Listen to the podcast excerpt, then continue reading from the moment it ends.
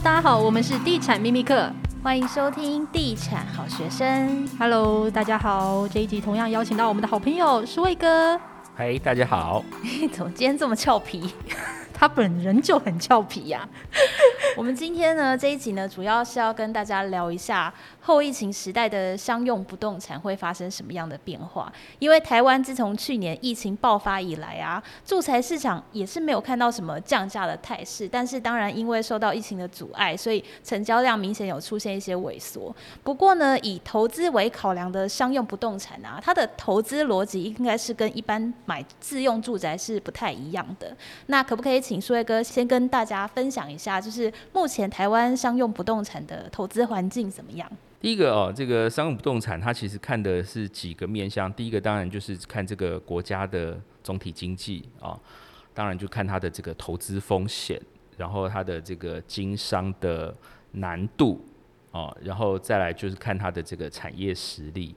那台湾的整个商业不动产的这个市场环境来讲哦，从二零一七一八年所谓的中美贸易战以后，就有一个结构性的完全的不同哦。二零一六一七以前哦，整个不管是寿险业或者是大型投资机构喜欢投的产品，通常都是精华区里头的。第一个就是办公室，因为第一个是我们知道它的这个租金上涨非常稳定，因为整个台北市的这个呃 A 级办公室是供不应求的哦。现在我们看到每年。即使是有呃十万栋十呃十万坪十万坪的这个大楼出来哦，新增供给，但是基本上都是企业自用，所以整个企业要扩增或者是要升级的需求，其实在整个市场来讲是找不到货，所以在一八年以前最夯的产品哦，甚至卖不卖到这个已经没有货的东西，叫做商办。整栋整栋买，甚至地上权都可以买哦，地上权商办都能买，而且是要 A 级商办，对不对？A 级商办。那书卫哥要不要先跟我们粉丝分享一下 A 办有哪一些条件？不是随便一间办公室都可以叫 A 办，对不对？好，一般来讲哦，A 办这个可能有六到八个条件。第一个啊，当然就是它屋龄要新哦，它不可能是一个三十年的，我们叫它 A 办了哦，所以它可能是最新盖的，然后。第二个就是它新盖，它可能它的设备规格也是最高的。第三个，它的单单坪面积啊，单层面积啊，一个楼层至少要三百平，最少最少要三百平啊，可能现在三百平都不够了啊。然后再来呢，它最好是单一产权，就整栋的所有权哦，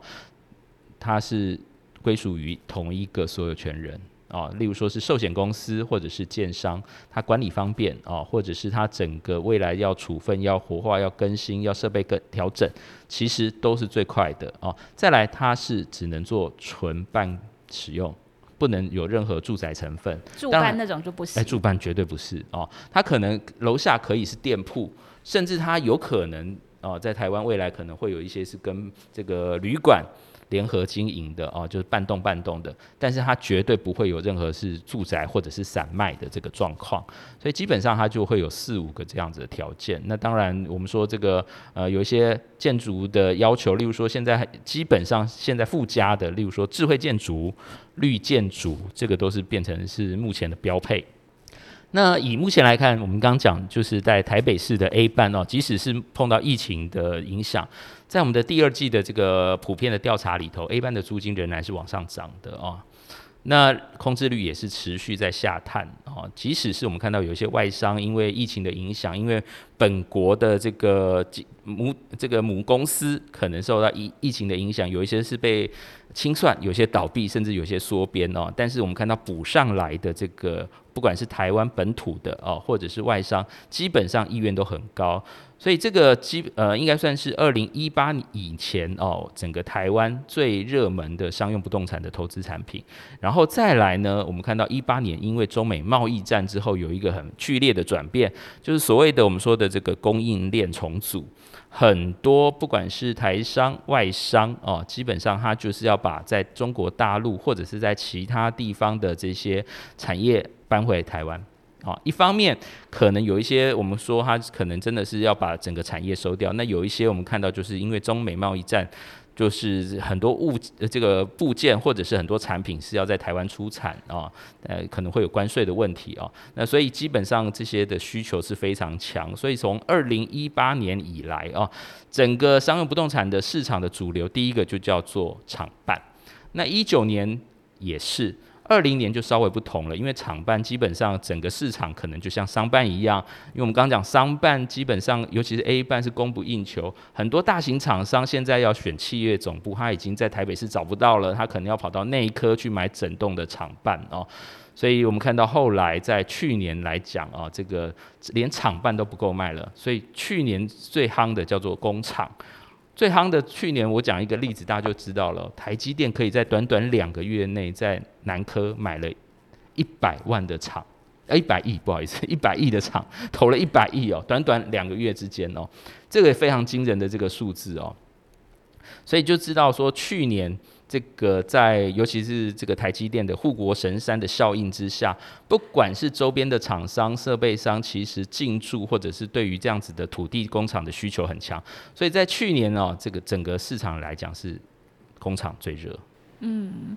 而且因为疫情也改变了大家的生活模式嘛，那讲到商用不动产，就一定会谈到店面。以前都人家都说一铺。可以养三代，但是现在店面这一项这一个商用不动产好像也没有过去那么好，可以跟我们聊一下现在店面的它的呃租金的表现啊、空置率啊，还有成交的状况怎么样吗？尤其是你最近观察比较热闹的西门町东区或是士林夜市，他们的租金表现最近的空置率如何？最近的空置率其实不准哎、欸，哦，最近不准，因为，因为很惨，因为因为餐厅都不能内用啊。刚刚走进那个东区，就发现真的店家都关的。对啊，连星巴克有一些店也都没开了啊。它基基本上如果是用外送的店，它基本上它这个就不需要开太多店。呃，应该这样讲哦，店面以前大家会说说它是哑巴儿子啦，哦，就是哑巴儿子，它会带来很稳定的这个租金嘛。然后再来就是它经店面的话，它是这个我们刚刚讲。很多东西像这个厂办啊、办公室啊、豪宅，它都可以量量化，都可以这个大量生产。它只要从化区，它就可以做出一样规格的这个商店，这个我们说办公室或者是住宅。但是店面，尤其是精华区的店面，就是卖一间就少一间呐。哦，这个越越这个还是看位置啦，跟屋龄也没有关系啊，跟建商也没有关系，它就是看位置，就很吃那个地点。但是我们看到这个店面市场在什么时候有一个明显转变，就是应该是二零一六年开始。为什么呢？因为我们知道店面很特殊哦，店面以前的这个交易在二零一六年就是有房地合一税之前，就是用旧的这个呃所得税在课的时候，基本上房屋它是课这个我们说它的是所得税嘛，然后土地是课土增税，所以跟这个课税的基础跟其实跟这个一楼以上的楼上二楼三楼其实没有一没有差别，所以表示说你拥有一户这个一楼的店面跟拥有一户二楼的住家，即使是在同一栋大楼，第一个是你课税的基础是一样，但是你市价其实是差了可能是倍数，所以很多人愿意持有这个店面，第一个当然就是收租，第二个就是它可以有很好的节税效果。哦，然后再来，我们刚刚讲，它不会因为它的屋龄而有有什么这个租金折让或折旧的问题啊，这个是非常特殊的一个现象哦。即使我们刚刚讲在西门町很多那个五十年真的是找不到建 建造史造的那些小小的那个透天厝哦，但是它那个租金绝对是比东区还高，这个是没有问题，毋庸置疑的。所以对于消费者来讲，二零一六年那那时候不管是这个三皇一流啊这些。基本上，他们其实投资的重点，第一个就是店面节税效果大，然后再来就是它可以收租，再来就是它未来还有重建的这个价值啊。所以对于他们来说，这个产品真的是太好了。但是二零一六年以后，就是所谓的。房和地呃房地合一税就是实价课税，已经不是用过去的这个土增税，还有这个财产交易所得税来做课征，所以第一个是它的这个呃我们说它的税负会变很重，就是房地合一税，再来就是它的这个持有税，我们如果刚有讲哦，这个这个租金的租约也要上这个实价登录网之后哦，基本上它的这个租赁所得哦是无所遁形的，所以对于这个店面的持有者来讲啊，在前一波。的不管是二零